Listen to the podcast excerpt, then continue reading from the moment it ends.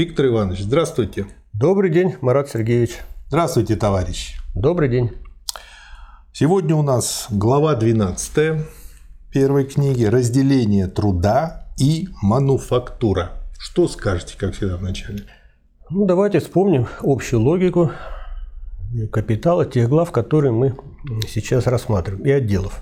То есть мы рассматриваем производство относительной прибавочной стоимости. Я напомню, относительная прибавочная стоимость образуется за счет сокращения необходимого рабочего времени и соответствующего увеличения прибавочного рабочего времени, которое присваивается капиталистам.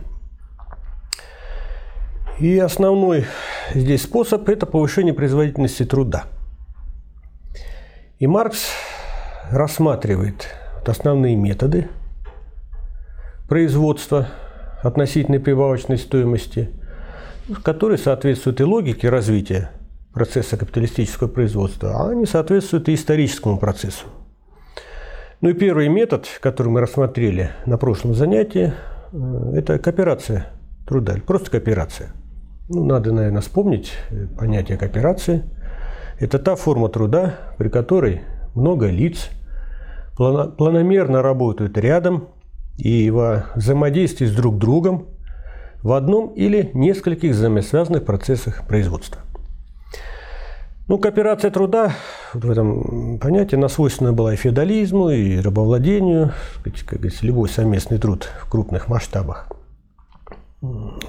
под началом каком-то там феодала или рабовладельца. То есть капитал или капитализм с чего начинать? С того, что есть. Вот была кооперация, он ее как бы захватывает и применяет для производства прибавочной стоимости. Но затем, ведь научно-технический прогресс не стоит на месте, развивается общественное разделение труда. И она вносит такие серьезные изменения в этот процесс. И первое – это появление мануфактуры. И глава, и глава называется «Разделение труда и мануфактура». Да. И первый параграф этой главы – «Двоякое происхождение мануфактуры». Кооперация, основанная на разделении труда, приобретает свою классическую форму в мануфактуре. Как характерная форма капиталистического процесса производства, она господствует в течение мануфактурного периода в собственном смысле этого слова, то есть приблизительно с половины XVI столетия до последней трети XVIII. Мануфактура возникает двояким способом. В первом случае в одной мастерской под командой одного и того же капиталиста объединяются рабочие разнородных самостоятельных ремесел, через руки которых последовательно должен пройти продукт вплоть до того, пока он не будет окончательно готов. Ну, например, карета первоначально была общим продуктом работ большого числа независимых ремесленников – тележника, шорника, портного, слесаря, медника, токаря, позуменщика, стекольщика, маляра, лакировщика, позолочка и так далее. Ну и вот так вот они собирают карету. Наступает существенное изменение постепенно. Портной, слесарь, медник и так далее, раз он занимается только каретным делом, теряет мало-помалу привычку, а вместе с тем и способность заниматься своим старым ремеслом в его полном объеме. С другой стороны, его односторонняя деятельность в пределах этой суженной сферы приобретает теперь наиболее целесообразные формы. Постепенно производство разделяется на различные особые операции, каждая из которых откристаллизовывается в исключительную функцию одного рабочего и совокупность которых выполняется союзом таких частных рабочих. Ну, хорошие примеры суконной мануфактуры и целый ряд других мануфактур. Это вот первый э, способ возникновения мануфактуры. Второй способ. Мануфактура возникает и противоположным путем. Многие ремесленники, выполняющие одну и ту же или однородную работу, например, делающие бумагу, шрифт или иголки, объединяются одним капиталистом в общей мастерской. Это кооперация в ее простейшей форме. Труд сохраняет свой старый ремесленный характер, однако внешние обстоятельства заставляют вскоре иначе использовать сосредоточение рабочих в одном помещении и одновременность их работ. Труд разделяется. Вместо того, чтобы поручать одному и тому же ремесленнику последовательно выполнение различных операций, операции эти отделяются одна от другой, изолируются, располагаются в пространстве одна рядом с другой, причем каждый из них поручается отдельному ремесленнику, и все они одновременно выполняются кооперирующимися между собой работниками. Это случайное разделение повторяется, обнаруживает свойственные ему преимущества и мало-помалу кристаллизуется в систематическое разделение труда из индивидуального продукта самостоятельного ремесленника, выполняющего многие операции, товар превращается в общественный продукт. Итак, Способ возникновения образования мануфактуры из ремесла является двояким. С одной стороны, одна возникает из комбинации разнородных самостоятельных ремесел, которые утрачивают свою самостоятельность и делаются односторонними в такой степени, что представляют собой лишь друг друга дополняющие частичные операции в процессе производства одного и того же товара.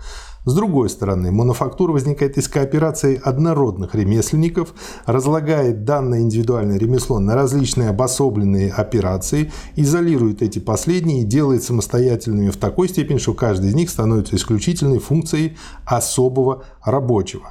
Каков бы ни был ее исходный пункт в том или другом частном случае, имеется в виду пункт мануфактуры, ее конечная форма всегда одна и та же. Производственный механизм, органами которого являются люди. Базисом остается ремесло. Этот узкий технический базис исключает возможность действительного научного расчленения процесса производства, как каждый частичный процесс, через который проходит продукт, должен быть выполнен как частичная ремесленная работа.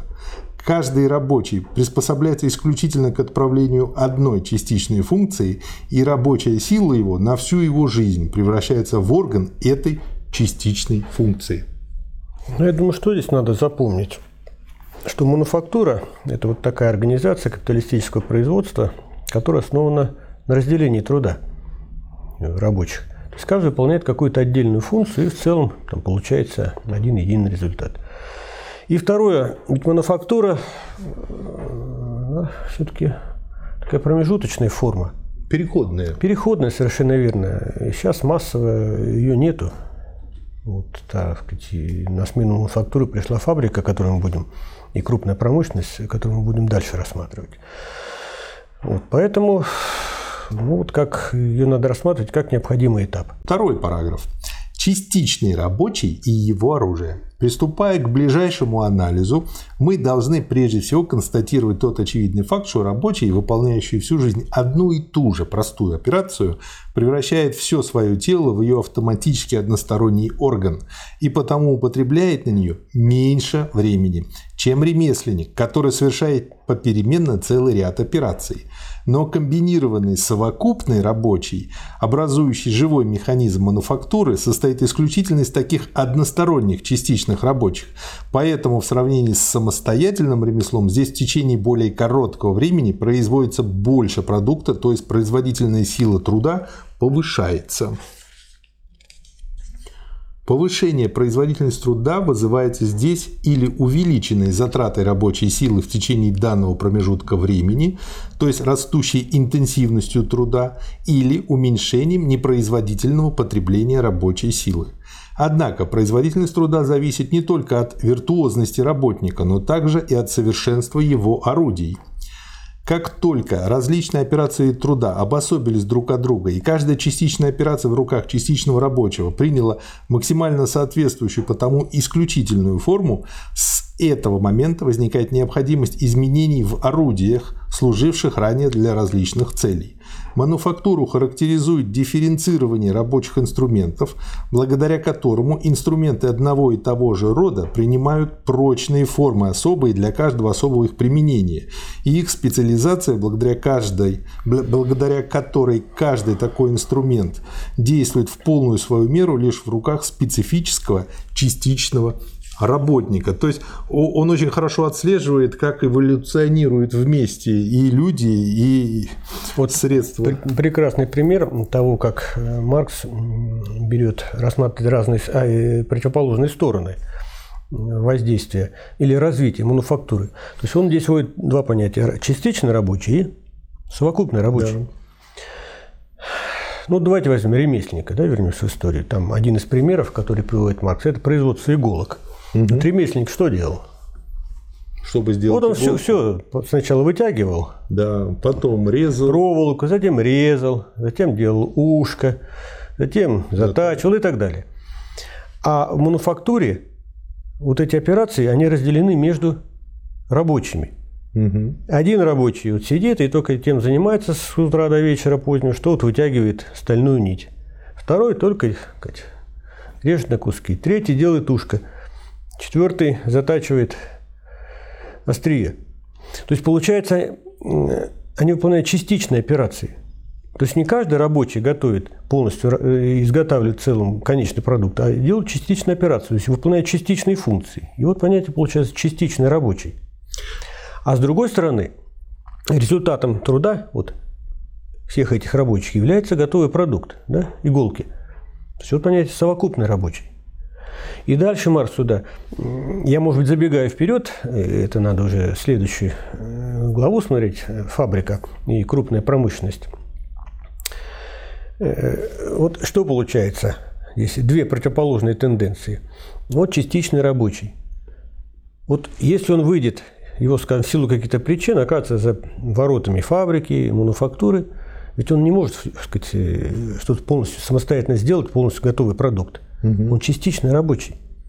Ну, То есть его такой, да. Да, ну Маркс э, приводит там примеры, это не персонально каждому, а что такой характер производства, такая организация порождает ну, негативные явления, ограниченность какую, и тупость и так далее. Да.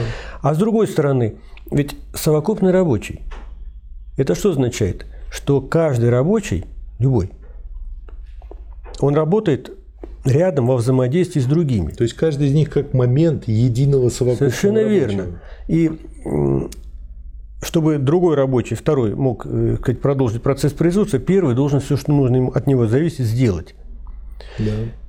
И получается, вот в этом коллективе, как бы едином, вроде с одной стороны разрозненное, каждый, так сказать, на своем участке, но они не могут так сказать, работать и вообще жить, и не взаимодействуя друг с другом. Как единый организм. Вот она психология коллективистская появляется. Да, вот, и э, на мой взгляд, я тоже считаю, что на это нужно обратить внимание дополнительно, потому что это объясняет, почему именно пролетариат Почему фабрично-заводские да, рабочие? Верно. Потому что для них не нужно объяснять, что такое быть единым организмом. Потому что если они им не будут, то вот эти иголки или другие продукты будут кривые, косые, никому не нужны.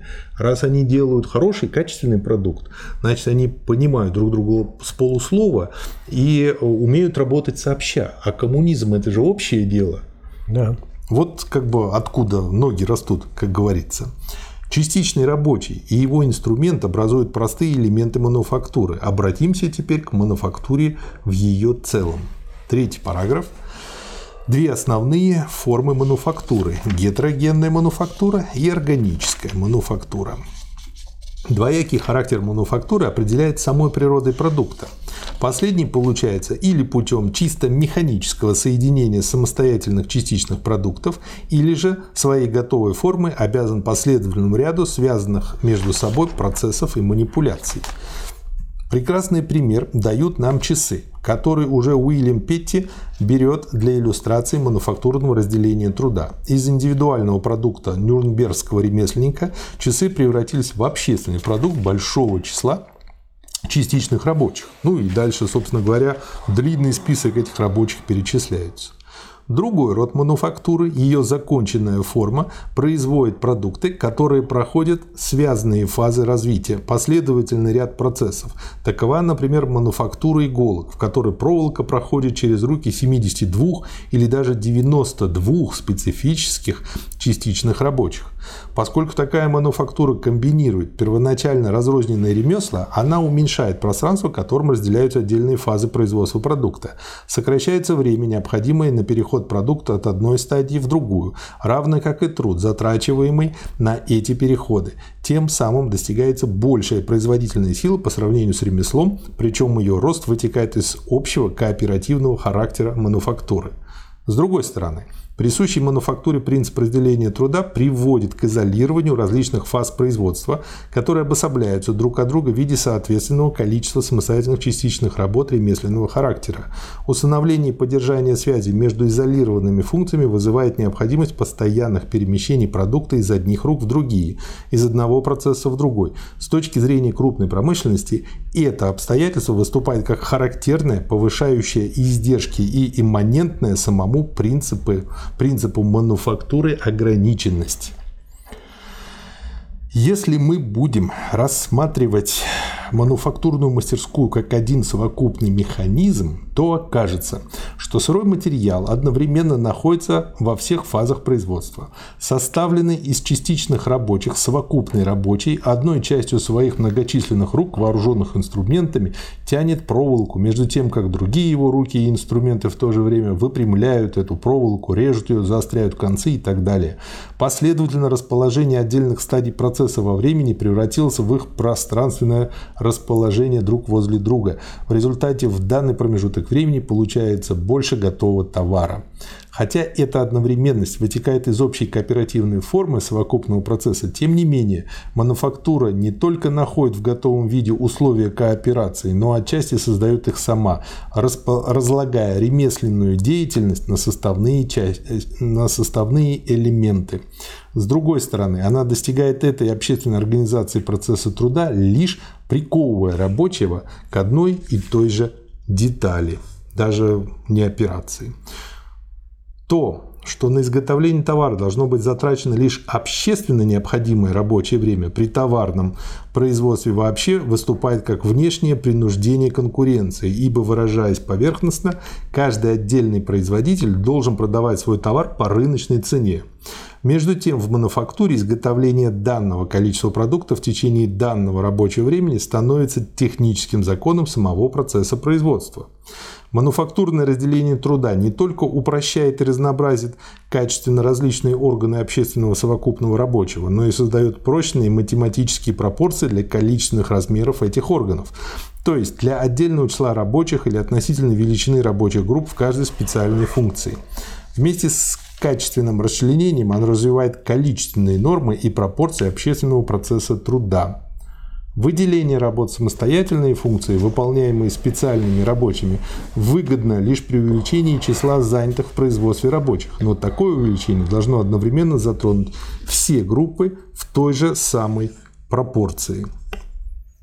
Наконец, Мануфактура, подобно тому, как сама она отчасти возникает из комбинаций различных ремесел, может в свою очередь развиться в комбинацию различных мануфактур. Мануфактура средства производства связана с мануфактурой продукта. Мануфактурный период, быстро провозгласивший уменьшение рабочего времени, необходимого для производства товаров, своим сознательным принципом, спорадически развивает также употребление машин, особенно при некоторых простых подготовительных процессах, требующих большого количества людей и большой затраты силы.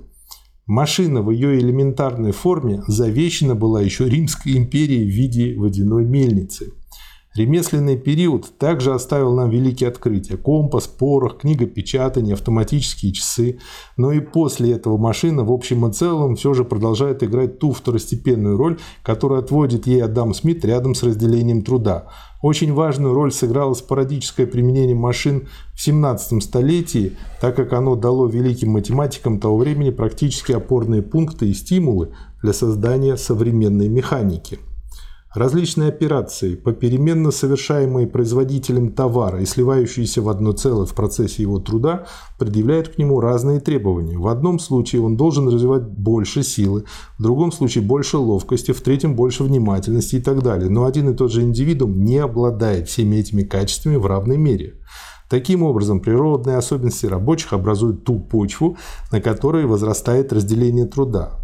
Но с другой стороны, мануфактура, коль скоро она введена, развивает рабочие силы по самой природе своей, пригодной лишь к односторонним специфическим функциям. Совокупные рабочие обладают теперь всеми производственными качествами в одинаковой степени виртуозности и в то же время тратит их самым экономным образом, так как каждый свой орган, индивидуализированный в особом рабочем или особой группе рабочих, он применяет исключительно для отправления его специфической функции. Так как различные функции совокупного рабочего могут быть проще и сложнее, более низкого или более высокого порядка, то его органы, индивидуальные рабочие силы нуждаются в весьма различной степени образования и обладают поэтому весьма различной стоимостью. Таким образом, мануфактура развивает иерархию рабочих сил, которой соответствует шкала заработных плат. Если с одной стороны индивидуальный рабочий приспособляется к той односторонней функции, с которой он связан всю свою жизнь, то, с другой стороны, различные трудовые операции в такой же мере приспособляются к этой иерархии естественных и приобретенных способностей. Развивая до виртуозности одностороннюю специальность за счет способности к труду вообще, она превращает в особую специальность отсутствие всякого развития – Наряду с иерархическими ступенями выступает простое деление рабочих на обученных и необученных. Для последних издержки обучения совершенно отпадают. Для первых они вследствие упрощения их функций ниже, чем для ремесленников. В обоих случаях падает стоимость рабочей силы. Исключение наблюдается в том случае, когда разложение процесса труда создает новые связанные функции, которые в ремесленном производстве или вовсе не имели места, или имели место в ограниченном размере. Вот отголоски того, что Маркс исследовал, 150 да. лет назад, а это было и 200 лет назад, мы видим и в нашей современной статистике, буржуазной, российской, рабочих делят на две категории – квалифицированные и неквалифицированные. Да. Ну и, соответственно, размеры заработной платы там приблизительно полтора-два раза между квалифицированными рабочими и неквалифицированными. Да. И э, отсюда тоже можно сделать вывод, что без борьбы не появится у неквалифицированных рабочих какое-то свободное время для развития, для Конечно. обучения, чтобы подняться выше. Следующий параграф – разделение труда внутри мануфактуры и разделение труда внутри общества. Коснемся теперь вкратце отношения между мануфактурным разделением труда и общественным разделением труда, которое составляет общее основание всякого товарного производства. Если иметь в виду лишь самый труд, то разделение общественного производства на его крупные роды, каковы земледелие, промышленность и так далее, можно назвать общим разделением труда. Распадение этих родов производства на виды и подвиды частным разделением труда, а разделение труда внутри мастерской – единичным разделением труда. Вот, обращаю внимание наших э, зрителей, э, Маркс, вот здесь параллели какие? Или откуда вот это разделение труда? Диалектика. Наука логики, да. учение понятий. Это всеобщее, особенное и единичное да. у Гегеля. Один вот один. Маркс творчески, ну не один к один, а Маркс творчески применил то, что Гегель вывел как, бы, как всеобщее вот, да. э, к исследованию капиталистического способа производства. Да. Разделение труда внутри общества и, соответственно, ограничение индивидуума сферой определенной профессии имеет, как и разделение труда внутри мануфактуры, две противоположные исходные точки развития. В пределах семьи а с дальнейшим развитием в пределах рода естественное разделение труда возникает вследствие половых и возрастных различий, то есть на чисто физиологической почве, и оно расширяет свою сферу с расширением общественной жизни. С другой стороны, как я уже отметил раньше, обмен продуктами возникает в тех пунктах, где приходят в соприкосновение различные семьи, роды, общины, потому что в начале человеческой культуры не отдельные индивидуумы, а семьи, роды и так далее выступают между собой в сношении как самостоятельные единицы. Различные общины находят различные средства производства и различные жизненные средства среди окружающей их природы. Это те естественно выросшие различия, которые при соприкосновении общин вызывают взаимный обмен продуктами, а следовательно постепенное превращение этих продуктов в товары. Общественное разделение труда возникает посредством обмена между первоначально различными, но не зависимыми друг от друга сферами производства. Главный толчок этому разложению дает обмен товарами с чужими общинами. Основой всякого развитого и товарообменом опосредованного разделения труда является отделение города от деревни. Можно сказать, что вся экономическая история общества резюмируется в движении этой противоположности, на которой мы не будем, однако здесь останавливаться. Ну, я могу порекомендовать работу Энгельса происхождения семьи, частной собственности и государства. Там это достаточно хорошо рассмотрено. Если для развития труда внутри мануфактуры материальной предпосылкой является определенная численность одновременно занятых рабочих, то для разделения труда внутри общества такой предпосылкой является численность населения и его плотность, которые здесь играют ту же роль, какую играет скопление людей в одной и той же мастерской. Но эта плотность населения есть нечто относительное. Страна, сравнительно слабо населенная, но с развитыми средствами сообщения, обладает более плотным населением, чем более населенная страна с неразвитыми средствами сообщения. В этом смысле северные штаты Американского Союза населены плотнее, чем, например, Индия. Мануфактурное разделение труда требует уже достигшего известной степени зрелости разделения труда внутри общества – Напротив, путем обратного воздействия мануфактурное разделение труда развивает и расширяет общественное разделение труда. Если мануфактура овладевает отдельной ступенью производства данного товара, то различные ступени его производства становятся самостоятельными промыслами. Для того, чтобы полнее провести разделение труда внутри мануфактуры, одна и та же отрасль производства делится в зависимости от различия ее сырья и различных форм, которые может принимать одно и то же сырье на различные и при том иногда совершенно новые мануфактуры. Территориальное разделение труда, закрепляющее определенные отрасли производства за определенными районами страны, получает новый толчок благодаря мануфактурному производству, эксплуатирующему всякого рода особенности. Однако, несмотря на многочисленные аналогии и связь между разделением труда внутри общества и разделением труда внутри мастерской, оба эти типа различны между собой не только по степени, но и по существу. Например, скотовод производит шкуры, кожевник превращает их в кожи, сапожник превращает кожу в сапоги. Каждый производит здесь лишь полуфабрикат, а окончательный готовый предмет есть комбинированный продукт этих отдельных работ. Можно вообразить, подобно Адаму Смиту, будто это общественное разделение труда отличается от мануфактурного лишь субъективно. Но что устанавливает связь между независимыми работами скотовода, кожевника и сапожника? Бытие их продуктов в качестве товаров – Напротив, что характеризует разделение труда в мануфактуре? Тот факт, что здесь частичный рабочий не производит товара. Лишь общий продукт многих частичных рабочих превращается в товар. Вот для меня вот этой вот фразы уже достаточно, чтобы не делать социализму рыночную прививку. Отсюда вот как бы та ошибка хорошо вытекает. Мануфактурное разделение труда предполагает концентрацию средств производства в руках одного капиталиста, общественное разделение труда, раздробление средств производства между многими независимыми друг от друга товаропроизводителями.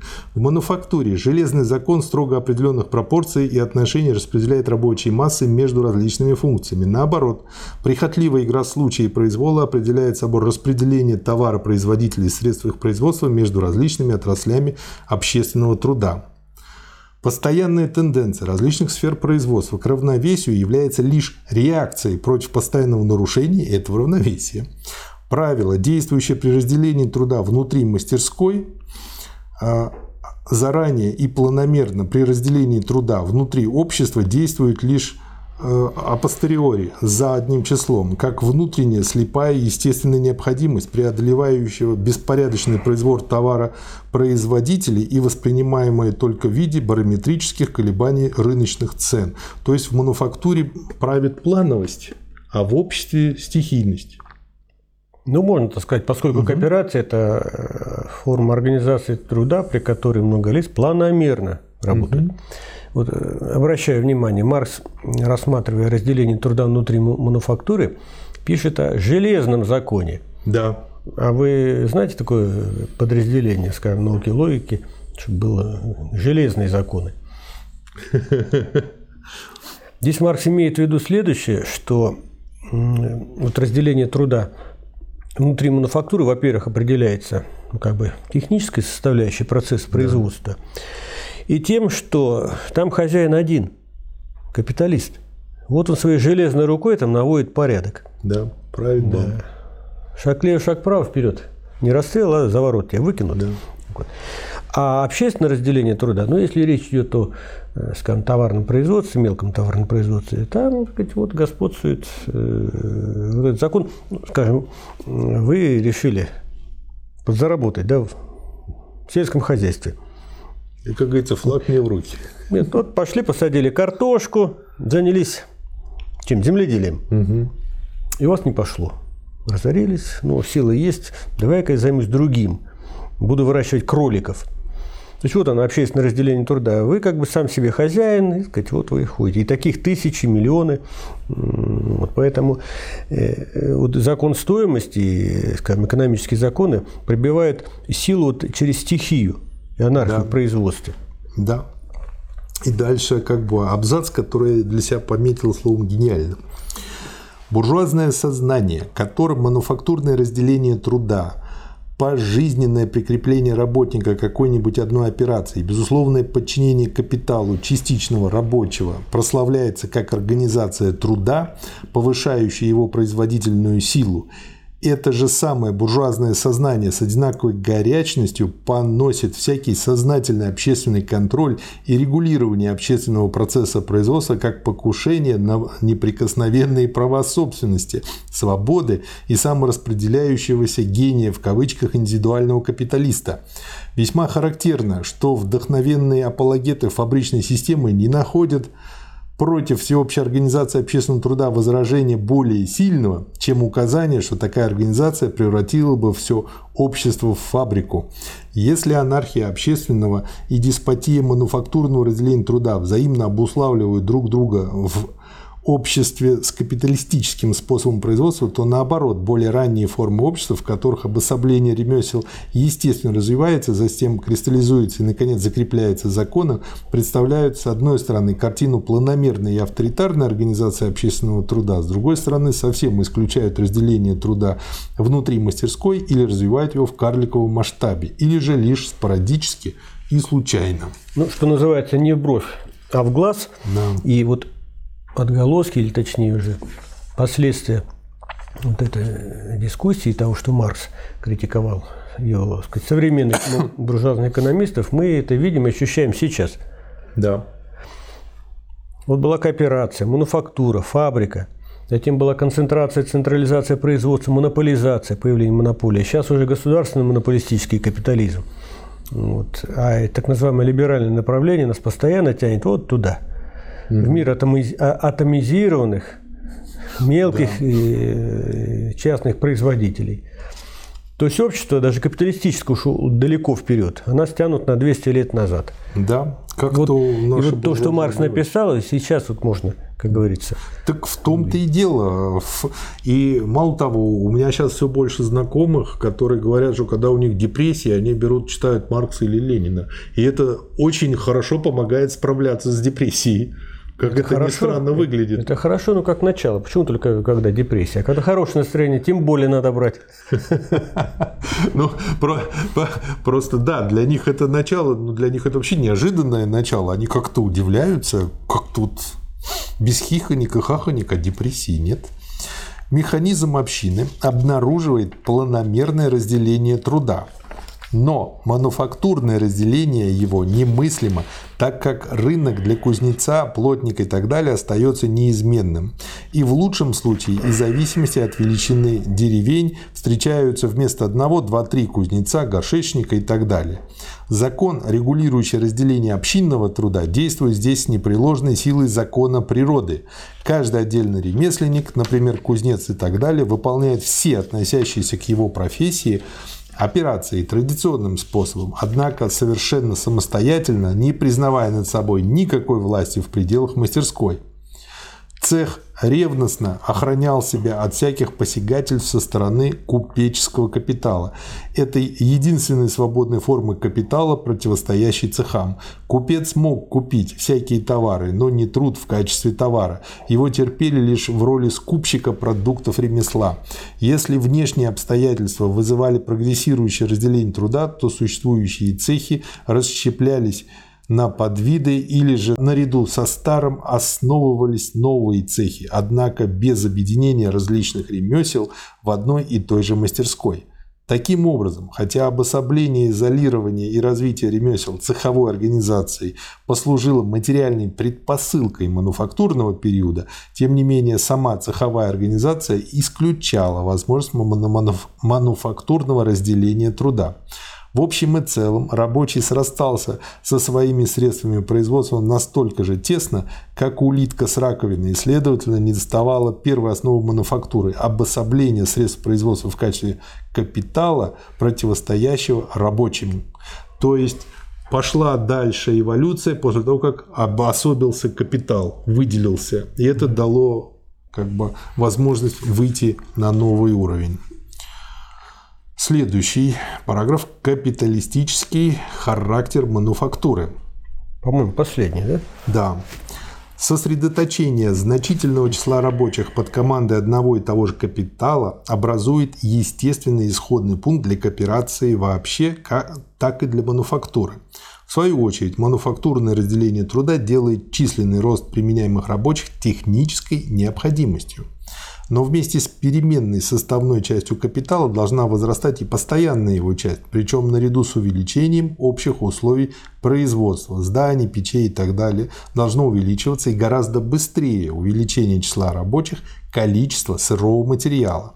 Таким образом, рост минимальной суммы капитала, необходимого для отдельного капиталиста или растущее превращение общественных жизненных средств – и средств производства в капитал есть закон, возникающий из самого технического характера мануфактуры. То есть вот теперь понятно, почему самовозрастающая стоимость капитал. Общественный производственный механизм, составленный из многих индивидуальных частичных рабочих, принадлежит капиталисту.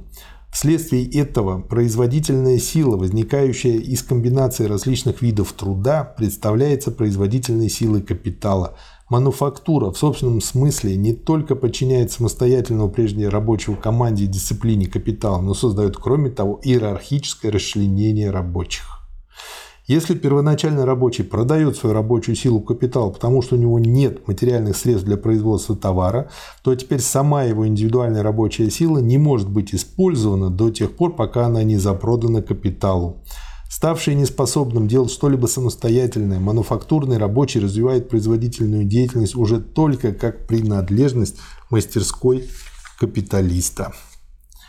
То, что теряют частичные рабочие, сосредотачивается в противовес им в капитале. Мануфактурное разделение труда приводит к тому, что духовные потенции материального процесса производства противостоят рабочим, как чуждая собственность и господствующая над ними сила. Этот процесс отделения начинается в простой кооперации, где капиталист по отношению к отдельному рабочему представляет единство и волю общественного трудового организма. Он развивается далее в мануфактуре, которая уродует рабочего, превращая его в частичного рабочего. Он завершается в крупной промышленности, которая который определяет науку как самостоятельную потенцию производства от труда и заставляет ее служить капиталу. В мануфактуре обогащение совокупного рабочего, а следовательно и капитала общественными производительными силами обусловлено объединением рабочего индивидуальными производительными силами. И далее. Некоторые духовные и телесное уродование неизбежно даже при разделении труда внутри всего общества в целом. Но так как мануфактурный период проводит значительно дальше это общественное расщепление различных отраслей труда, и так как, с другой стороны, лишь специфически мануфактурное разделение труда поражает индивидуума в самой его жизненной основе, то материал и стимул для промышленной патологии дается впервые лишь мануфактурным периодом. Кооперация, покоящаяся на разделении труда или мануфактура, вначале представляет собой стихийно выросшее образование.